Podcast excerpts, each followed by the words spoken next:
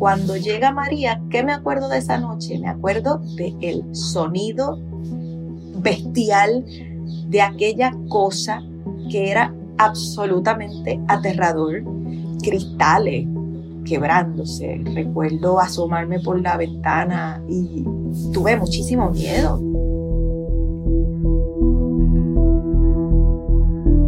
Bienvenidos a El Hilo, un podcast de Radio Ambulante Estudios. Soy Eliezer Budasov.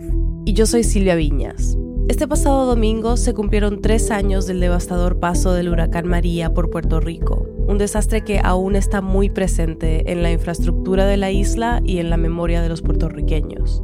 Llueve y uno se asusta, llueve y uno tiene mucho miedo cada vez que se va la luz, porque todavía se va la luz constantemente uno tiene, no sé, el, el, huracán lo llevamos adentro, o sea, el huracán no se ha terminado. Cada desastre natural tiene su propio contexto local, su impacto particular en la economía y cultura del lugar en el que ocurre. Hoy vamos a Puerto Rico con la escritora y periodista Ana Teresa Toro para entender qué pasó hace tres años y qué significa este aniversario ahora, cuando la isla está golpeada por una pandemia y mira con ansias hacia la elección de un nuevo gobernador es 25 de septiembre de 2020. Ana Teresa, ¿nos puedes contar qué significa para ti este tercer aniversario del huracán María? Pues la verdad es la culminación de una Trinidad que no es muy santa. Es la culminación de un proceso muy fuerte en el que ha estado inmerso Puerto Rico tras la quiebra del país en un segundo lugar tenemos el huracán María en septiembre del 2017 y un tercer lugar sería el verano del 19, que es cuando todo ese sufrimiento, toda esa crisis que se venía arrastrando en los últimos años, diría ya más de una década, agarra un punto de ebullición en las calles y la gente pues manifiesta en una colonia una voluntad democrática impresionante. Entonces, hoy vamos a repasar en orden este proceso que menciona Teresa, pero no podemos entender la primera parte, la quiebra del 2017, sin antes repasar un poco de historia. Para empezar, Puerto Rico es algo particular en el mundo, uno de los dos estados libres asociados que existen. Si te resulta difícil entender esa frase, libres asociados, Ana Teresa lo simplificó para nosotros una colonia moderna, una colonia anacrónica, pero colonia al fin, este injerto de un país con dos himnos, con dos idiomas, con dos banderas. Y ser colonia tuvo sus ventajas. Una expansión económica, sobre todo en comparación con otros países caribeños, que duró hasta los 90. Puerto Rico comienza a dar señales de una caída y una caída vertiginosa por un cambio en el Código Fiscal Federal a mediados de los 90, las empresas, sobre todo las farmacéuticas que formaban gran parte de la economía de la isla, se fueron, hundiendo a Puerto Rico cada vez más en un hoyo del que no ha logrado salir. Para mediados de la primera década de los 2000, comienza a sentirse dura, dura, dura la crisis económica. Entonces Puerto Rico empieza una recesión del 2006 que se sigue acumulando, acumulando, acumulando. Ya en el 2016 explota en 15 años, la deuda de Puerto Rico pasó del 60 al 100% del Producto Interno Bruto. Para todos es desastroso. Este, una quiebra siempre son pérdidas y de ahí se agarrarán para liquidarnos. Y es ese momento dramático en el que la isla fracasa, su economía fracasa, nos vamos a la quiebra y ese momento marca mucho lo que es esto esta generación, ya cuando estamos en el piso golpeados. Viene el huracán, o mejor dicho, los huracanes, solo cuatro meses después de que la isla se declarara en quiebra. Primero llega Irma, el 5 de septiembre de 2017.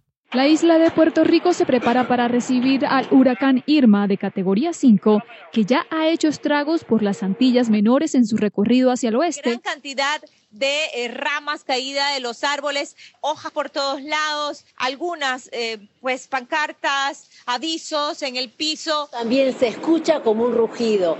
Hay más de 350 mil personas aquí en Puerto Rico sin electricidad y todavía la noche no ha terminado pues mi esposo y yo nos casamos con un fiestón monumental.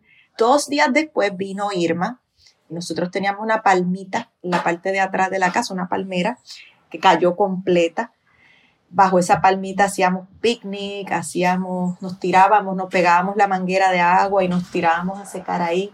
De esas veces que uno dice, éramos felices y no lo sabíamos.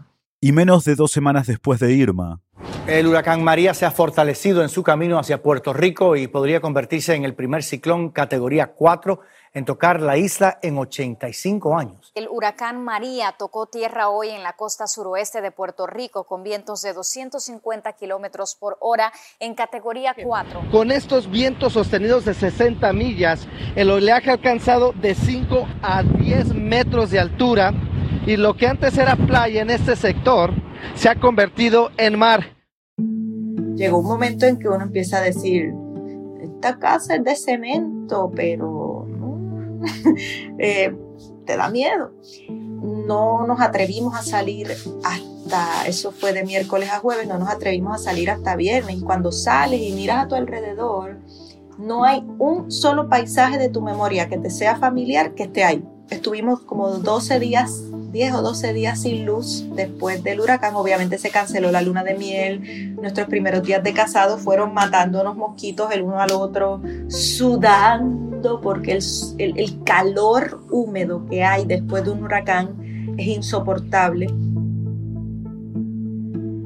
Los huracanes cuando pasan reacomodan no solamente las hojas, no, no, queda hoja en árbol, no queda nada en pie, sino que también reorganizan las relaciones. Y muchas de mis relaciones familiares, personales, se afectaron, cambiaron, la gente se mudó, eh, se reacomodaron esos afectos. Es un cambio de vida muy dramático y lo que pienso es que mientras el país estaba implosionándose y rompiéndose y las ramas de los árboles estaban volando y las raíces se estaban arrancando de la tierra, extrañamente yo estaba apostándole a echar raíces y apostarle a un amor. Ana Teresa dice que se sentía como que había retrocedido en el tiempo un siglo. Tenía que buscar agua, comida. Y con la falta de electricidad también se vivió una completa falta de información. Solo hubo una emisora de radio que no paró de transmitir durante el huracán. La mayoría de los puertorriqueños en la isla solo sabían lo que podían ver con sus ojos, en sus calles, en sus barrios o comunidades. Nosotros no vinimos a saber cuán terrible había sido en toda la isla hasta meses después, porque no podíamos tener acceso a, a, noticias con tanta regularidad. Veíamos un poco aquí, un poco allá, pero los puertorriqueños en los Estados Unidos eran los que nos llamaban y nos decían, pero viste en Jayuya que no hay puente hace no sé cuánto tiempo. Ana Teresa tiene una imagen que se le quedó grabada en Ay Bonito, donde ella creció y donde aún vive su padre. La imagen del huracán que a mí más me impactó fue llegar a mi pueblo, ver a lo lejos una montaña, una montaña en la que antes había muchas casitas, muchas casitas en las montañas. No quedaba nada, ni siquiera los escombros. O sea, el huracán se llevó las casas y fue tan amable que hasta limpió todo, se lo llevó todo. se llevó la, madera, todo, pero como eso está empotrado en las tuberías, lo único que, que se veían eran los inodoros. Entonces tú imagínate una montaña con un montón de inodoros, ta, ta, ta, inodoro, inodoro. Y uno dice, es que de verdad, cuando pasa algo así, lo único que te queda a la vista es la mierda como si la isla se hubiera quedado desnuda. Se comentó mucho en esos días, los árboles sin una sola hoja permitieron, o mejor dicho, obligaron a los puertorriqueños a ver a su isla como nunca la habían visto. Urbanizaciones de gente muy rica que no sabía que vivía al lado de barrios muy pobres porque había unos arbustos bien chéveres que lo paraban todo. Pues esos arbustos, ah, mira, es que, es que toda la vida hemos sido pobres y no lo sabíamos. Sorpresa.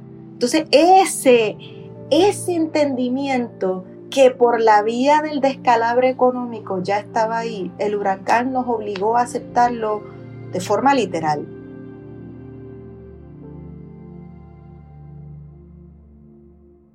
Mientras tanto, el gobierno experimentó un colapso total. Por cosas aparentemente sencillas, como por ejemplo que los alcaldes en diferentes provincias no se podían comunicar con la capital porque no tenían un teléfono satelital, y esta falta de capacidad de reacción costó vidas. Miles de puertorriqueños fueron víctimas, no necesariamente del huracán en sí, sino del colapso que la tormenta trajo con ella. Las primeras semanas después de María, el gobernador, joven, con poca experiencia y poco tiempo en Fortaleza, Ricardo Rosselló, limitaba el conteo del número de muertos a la gente que murió porque le cayó un golpe de agua, porque le cayó un escombro y lo hizo morir.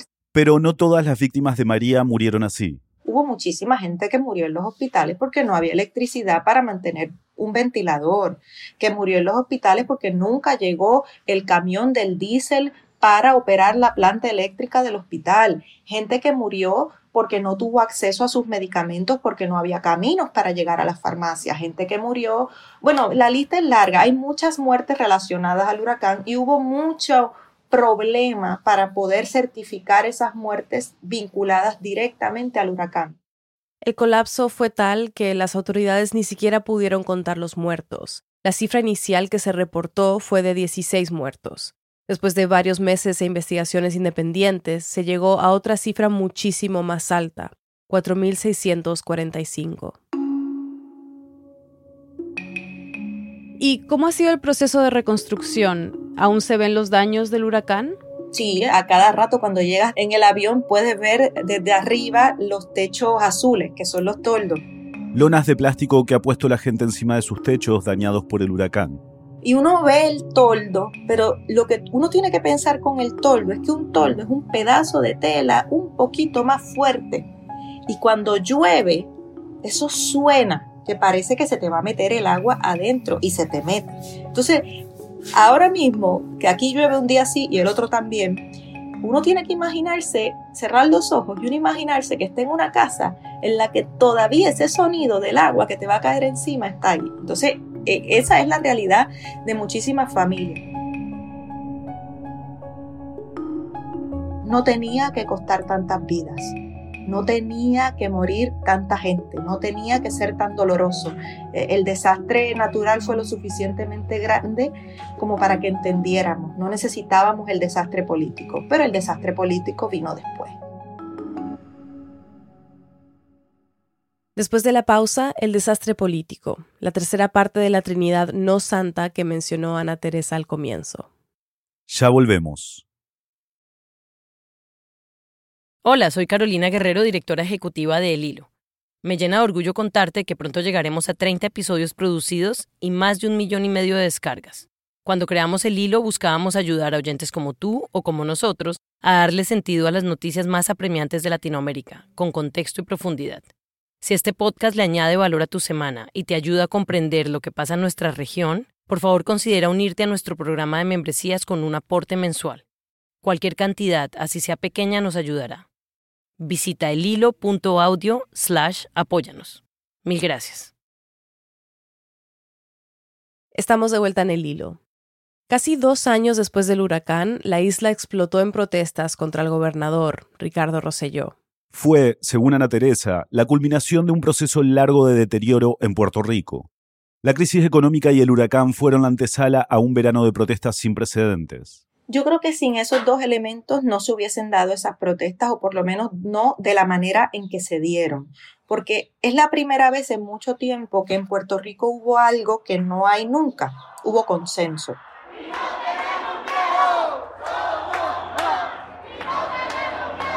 Y por primera vez en esas protestas vimos gente de todos, de todo el espectro ideológico marchando juntos bajo un mismo propósito. Bajo una misma exigencia, sacar al gobernador Rosselló del poder.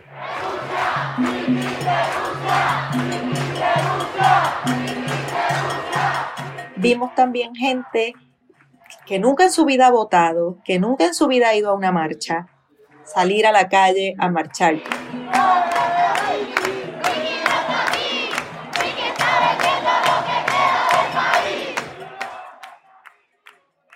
¿Cuál fue el detonante? Eh, yo quisiera decirte que el detonante fue un despertar político profundo que cambió la personalidad del puertorriqueño de cara a un reconocimiento de su autonomía, Pero, pero, bueno, se puede soñar, pero te puedo decir que el detonante fue el chat. La publicación de chats privados entre miembros del alto gobierno de Puerto Rico con comentarios ofensivos cobró las cabezas de casi todo el gabinete, pero no la del gobernador. Envuelto en polémica por haber participado junto a sus asesores en un cuestionado chat privado cuyo contenido fue filtrado.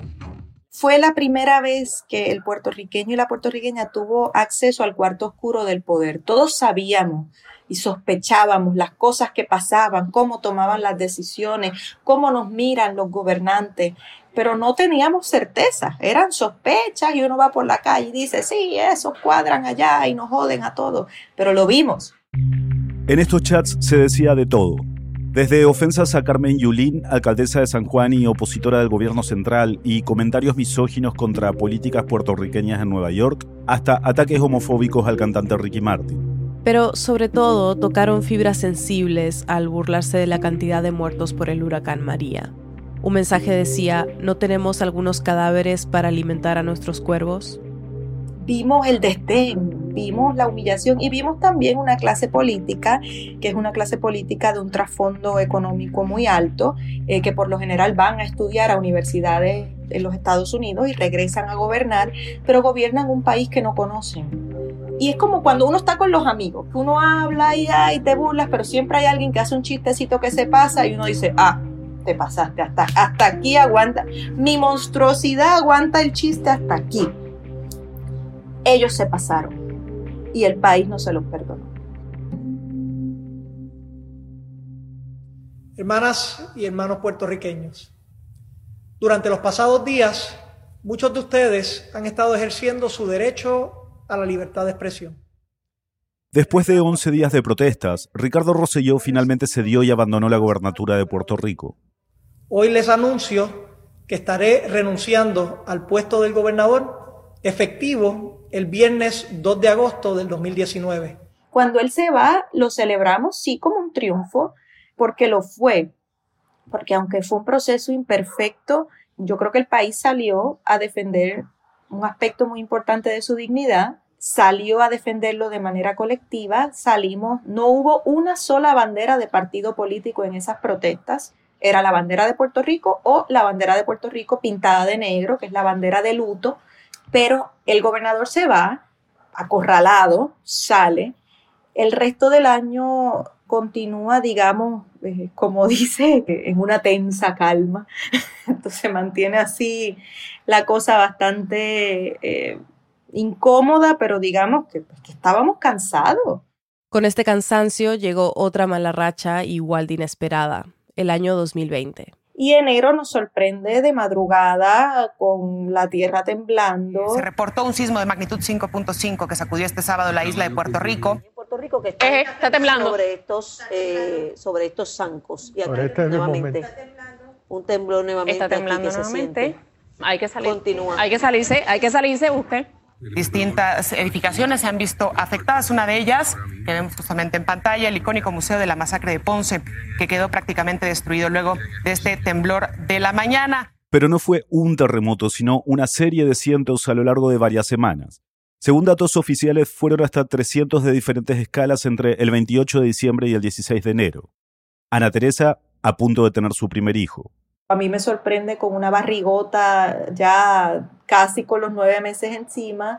Aquí en Río Grande tembló a las cinco, cuatro y pico, casi cinco de la mañana, montándome en el carro con mi esposo porque había que montarse y subir a una montaña porque la alerta de tsunami. Y uno dice, Dios mío, estamos en enero y ahora viene un tsunami. O sea, ¿de qué me estás contando?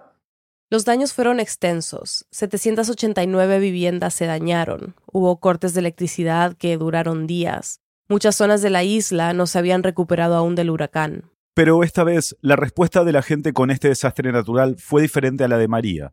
Ya no confiaban en el gobierno para la entrega de ayuda a los afectados y la gente iba a los grandes almacenes y compraba cajas de agua y compraba cajas de pañales y compraba cajas de alimentos y personalmente se iba, eh, porque el sur de Puerto Rico fue la zona más afectada y personalmente la gente iba en una cosa hermosa que eran unos grandes ataponamientos en la autopista hacia el sur de la isla que yo decía, Dios mío, porque era ese tapón gigante en la autopista del sur de gente llevando sus propias ayudas La gente necesitaba ayuda urgente. Hubo gente que por meses durmió en casetas de acampar frente a su casa por miedo a que se le cayera encima.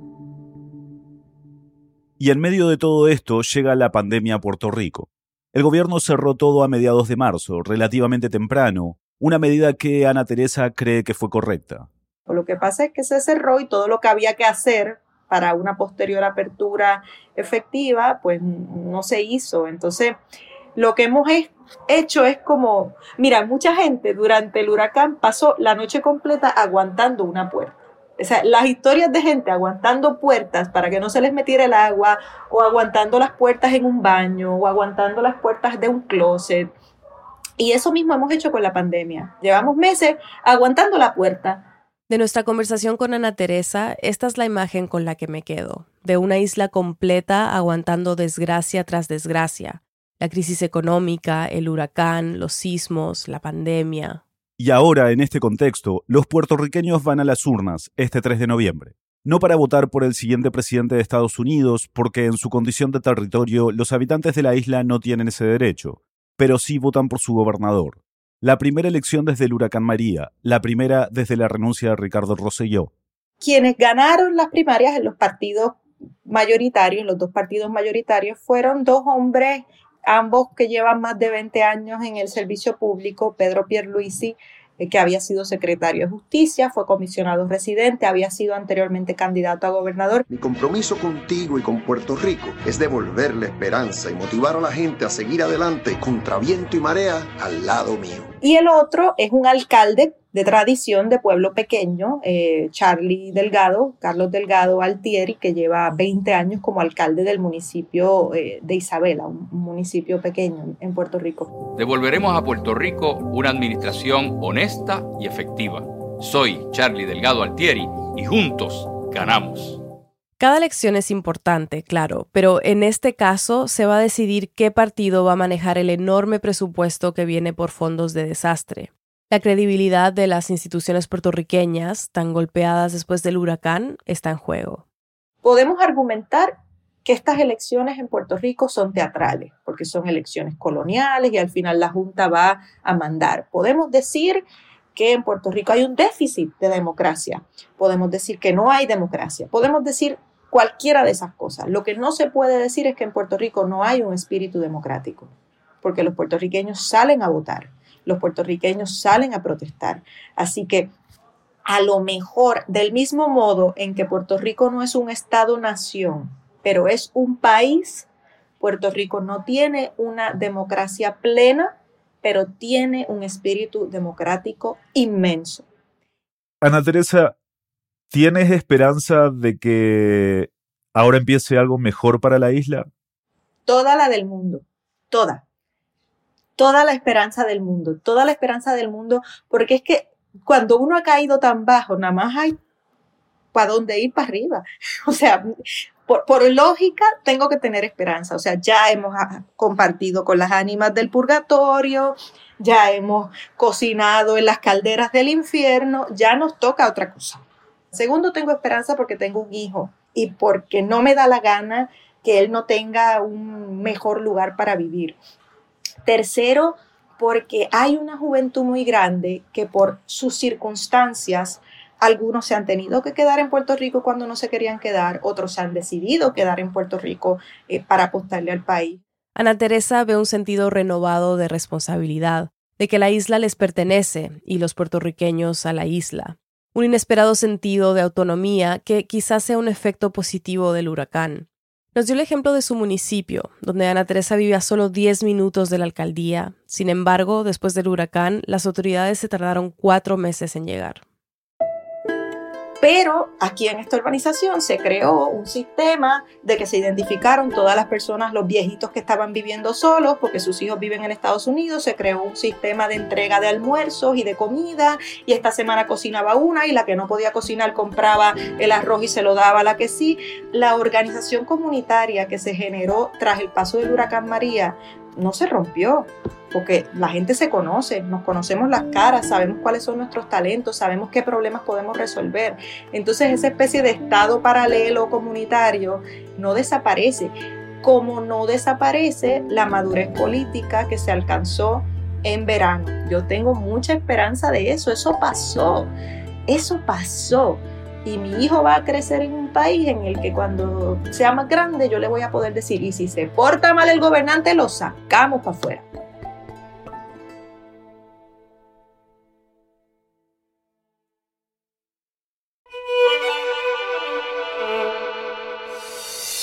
En el hilo somos Daniel Alarcón, Álvaro Céspedes, Mariana Zúñiga, Elías González, Desiree Yepes, Laura Rojas Aponte, Jorge Caraballo, Miranda Mazariegos y Carolina Guerrero. Nuestro tema musical lo compuso Pauchi Sasaki. Un agradecimiento especial a Luis Treyes por su consejo y por compartir con nosotros el audio que grabó de las protestas del año pasado. El hilo es una producción de Radio Ambulante Estudios. Gracias a nuestros compañeros de Radio Ambulante por todo su apoyo y gracias a los oyentes que se han unido a nuestro programa de membresías.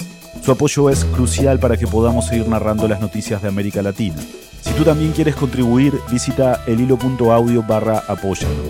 Para recibir los episodios del hilo cada viernes por la mañana en tu bandeja de entrada, suscríbete a nuestro boletín semanal en elhilo.audio barra correo. Yo soy Elías Budasov. Y yo soy Silvia Viñas. Gracias por escuchar.